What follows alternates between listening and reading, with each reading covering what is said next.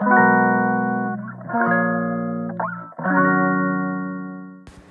い皆さんこんにちは。本日で113回目の放送となります。えー、今日は、えー、省ネ省エネで暖を取るということでですね、えー、古民家私古民家に住んでるんですけどそれプラスですね、え猫がいるんですね。でこのまあ古民家プラス猫飼いというこの状況で取り入れている、まあ、ちょっとした工夫っていうのをお話ししていきたいと思います。はいまあ、今まで話してきたのことのなんか総集編みたいな感じにちょっとなっちゃうんですけど、えーとまあ、今までもですね、えーと、ポリカーボネットを使って、まあ、DIY で、えー、二重窓っぽいものを、えー、つけてみましたよっていう話とかしてきたと思うんですけど、えーと、実際これね、えー、つけてみて、えー、まあだいたいプラス2度から3度くらい部屋の温度が上がったっていう感じなんですね。であの私はこの窓をあの一つの部屋にしか施してないんですよ。一番あの北側にあるですね一番寒い部屋が一応寝室寝室になってるんですけどここが、まあ、今までまあ寒くてですね隙間風もすごかったんですよ。で北側にあるのとあとですねあの他の部屋を他の部屋っていうかあの他の窓は隣に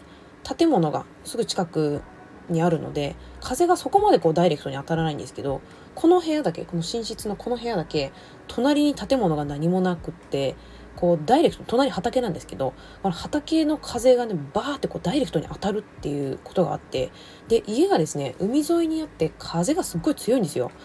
であのちょうどね今日なんかの寒波来てて多分日本全国めちゃくちゃ寒いと思うんですけど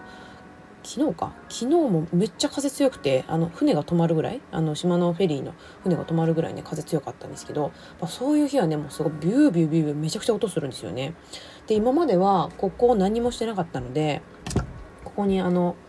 風隙間風がねめちゃくちゃこう入って入ってきててでそのあの風がですねこの部屋を突き抜けていってたんですけど、まあ、今ですねここにポリカーボネートを二重に、えー、はめ込んでいる状態です。であのあ開けたり閉めたりっていうのがちょっとできないようになっちゃう、はめ込んじゃってるんで、まあ、できないんですけども冬の間はもうちょっとはめ込んだ状態にしとこうかなって思ってます。でポリカーボネートをえーと、二重に、えー、はめ込んだ状態で、えっと、隙間テープを貼って固定してるっていう感じですね。はい、でこれでまああともう一つあの小さい窓が2つ部屋にあるんですけどそれにもあのスライドこれの一応窓開けられないちょっと困るんでスライドレールをつけてあの横幅にね広い窓なんででそれで、えっと、二重窓簡易二重窓っていう感じでつけましたでこっちの方は、まあ、そこまであの風吹かないんで隙間風が入ってくるってことはないんですけど、まあ、ここの窓側の方にベッドを置いてたので今まではこの足元がですねこうひんやりこう冷たくなってたのがちょっと緩和されたかなと、まあ、あの今までみたいなひんやり感っていうのはなくなったかなと思います。で気温で、まあ、見てみる数字で見てみるとまあ、23度って言うとあんまり大きくないなってちょっと思ってさ、まあ、つけた当初はちょっとがっかりしてたんですけど、まあ、私はですねこの YouTube 動画を見てやったんですけどその YouTube の動画の中ではあのこれつけたことであの6度ぐらい気温が変わりましたよっていうふうにおっしゃってたので、まあ、その方は多分全面やったんでしょうね私みたいにこの一部だけ北側だけじゃなくて多分その部屋の全面なり家の全面を多分二重にしたんじゃないかなと思うんですけどまあ、私の場合は、まあ、一部だけの、ま、施工で、まあ、一応プラス23度の変化があったという感じなんですね。ででもですね、まあ、考えてみればあの今までその外の気温と家の気温がほとんど同じだったんですよ。もう古民家あるあるじゃないかなと思うんですけど、だから家のね、断熱機能全然ないみたいな。夏なんかね、ひどいですよ。外より、あの、家の中の方が暑くなりますからね。コンクリでもう熱こもりすぎちゃって、沖縄なのでちょっとすぐ暑くなるんですけど、まあ冬は今まで結構、あのもう温度差がね外とないぐらい寒かったんですよでもまああのこの一番北側の寒い部屋をやったことによってあの部屋あ部屋だけじゃなくてこの家全体の気温がちょっとあのプラス23度上がったっていうのはまあ良かったのかなと思いますね。あのこの部屋と他の部屋ではまあマイナス0.5度ぐらいしか気温変わらないんですよ。まあでも一番北側のこの一番寒かった部屋がね、まあ、あのプラスプラス0.5度他のあの部屋よりプラス0.5度になってるっていうのはまああの効果としてはまあいいのかなというところと一番寒いね部屋が、まあ、ちょっとでも断熱されたことによって、まあ、家全体が温まったのかなという感じがしているので、まあ、やるとしたら、まあ、もし皆さんがですねやるとしたら一番寒い部屋からややっていくっていうのがおすすめかなと思いますね。一気にあの全部やるの大変なんでお金もかかるしあの手間もすごくかかるので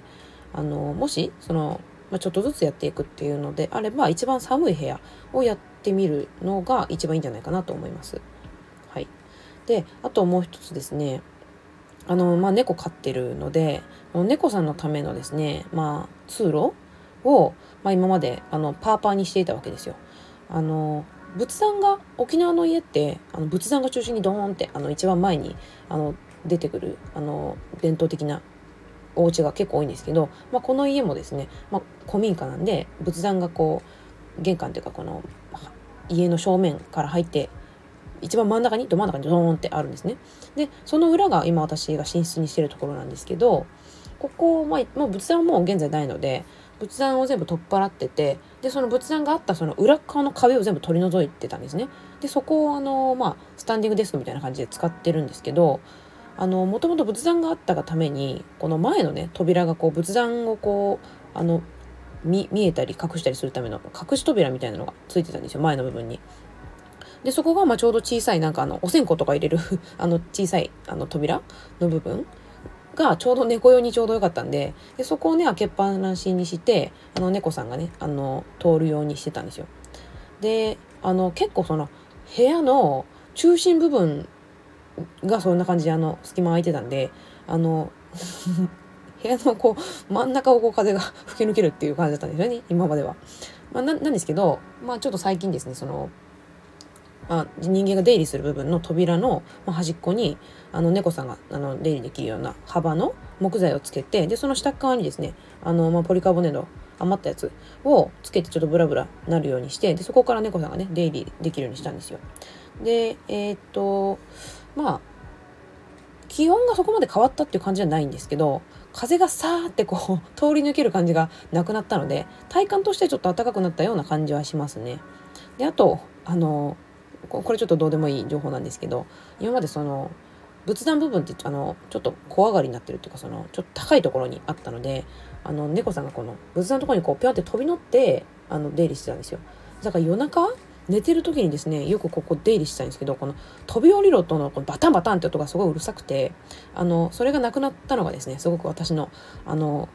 安眠快眠につながってます。はい。まあそういう感じなんで、あの猫さんが通る扉は、あの端っこにつけた方がいいですね。あの風がね、隙間風がちょっとでもあの発生するのでやっぱりそれがこの端っこになるだけで体感の温度としてはちょっとあの暖かくなったような感じがします。はい、であのこれもちょっと余談になりますがあの今のこの自分の部屋の扉は木製なので、まあ、木で取り付けることができたんですけどあのもう一つですね。猫のトイレのところもあの、まあ、隙間ちょっと開けてパーパーになってる状態なんですよ。でそこをねちょっと解決しなきゃいけないなって思ってるんですけどそこがあのアルミサッシのガラス戸なんですよ。でさすがにね一応ここあの借りてるお家なんで自分の家だったらねもうあの躊躇なくあの取り替えるなりあの穴開けるなりしてましたけど借りてるお家なんでこのガラスのところに穴開けたりとかできないなって思ってたんですけどちょっと調べたところによるとですねアルミサッシのガラス戸って自分で結構簡単に交換できるみたいなんですよ。でこれはいいこと聞いたなと思って、まあ、そこの部分だけあのガラス取り外してあの猫さんが出入りできるようなあの、まあ、も木でもプラナでも何でもいいんですけどその素材に変えてでその猫さん用の扉を取り付けようかなと思ってます。はい、で最近あのねあのチキリンさんのあの社会派ブロガーのねチキリンさんのリノベの本を読んでたんですけどそのチキリンさんがねあのそのリノベの雑誌を見てるとなんでこんなになんかねおしゃれなあの事例って結構出てくるじゃないですかリノベ雑誌って。であれ見てると猫飼ってる人がいっぱい出てくると。で、なんでみんなこんなに猫飼ってる人多いの？って不思議になりますって書かれてて。で、その理由はですね、あの猫が住みやすいマンションとか、まあ、お家なんて自分でリノベしないとまず手に入らない入らないからでしょうっていうふうに書かれててですね なんかあの すごい面白いなと思ったのと自分もねまさにその猫仕様にはちょっといろいろカスタマイズしてるところだったのですごくなんか納得しました。まあちぎりさんその猫が住みやすいようにってねその、ま、リノベしてるっていうふうに書かれてたんですけど私の場合はですね猫のためというより猫とその共存するためにあの人間が快適にあの住めるようにあのどちらかというとその人間のためにあのやってるって感じですね、まあ、冷暖房の効率のためとかちょっと光とかね音がこうやっぱ隙間空いてると気になるっていうこともあってまあ猫と共にあの人間が心地よく進むためのあの改造っていう感じですねはい。で、あとちょっと最後にね、あの、ちょっと今日、今日やったことを、あの、お話ししたいんですけど、なんちゃってこたつを作ったんですよ。あの、なんちゃってこたつなので、あの、本物のあの、こたつのあの、あ温めるヒーターの部分はつけてなくて、あの、今ですね、私、あの、電気毛布を愛用中なんですね。で、電気毛布猫さんも大好きでして、で、足元に電気毛布を、あの、畳んだ状態で置いてるんですよ。で、前は、この、テーブル？自分あの椅子に座って作業とかそのパソコンとかこう作業するんですけど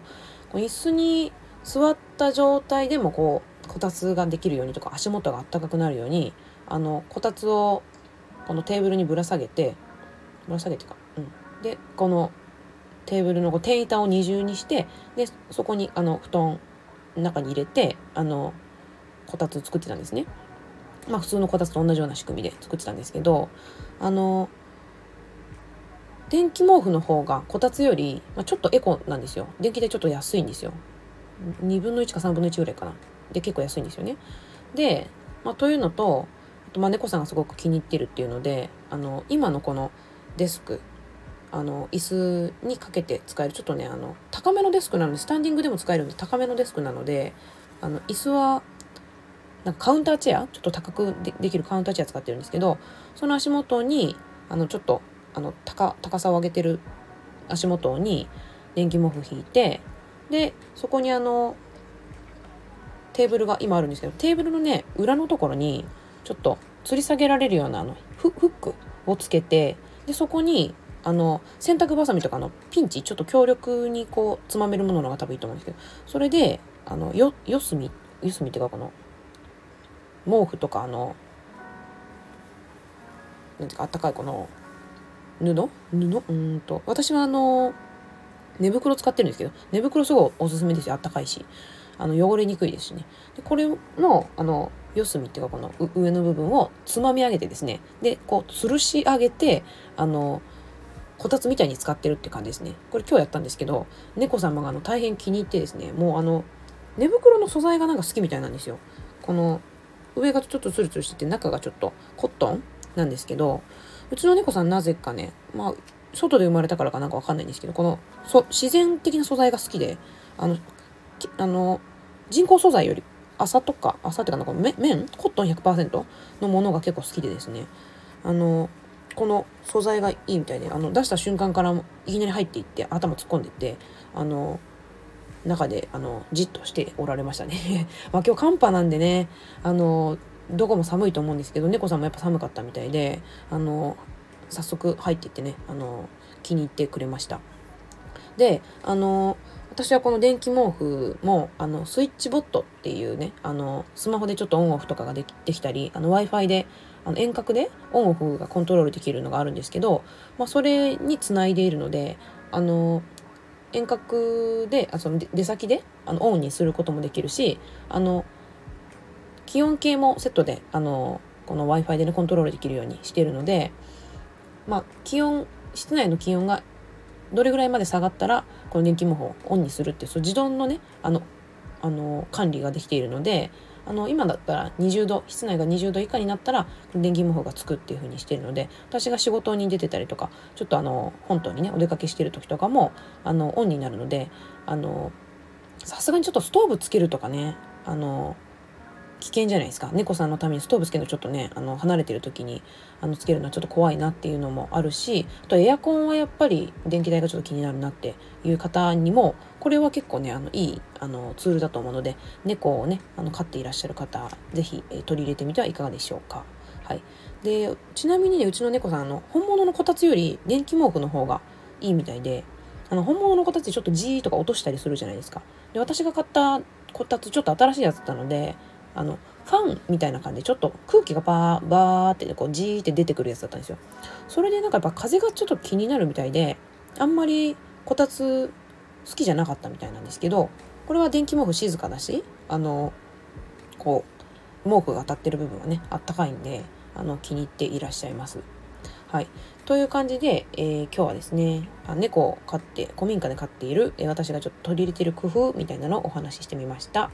えー、どなたかの参考になると嬉しいです。それでは今日はこの辺で終わりたいと思います。はいではまた。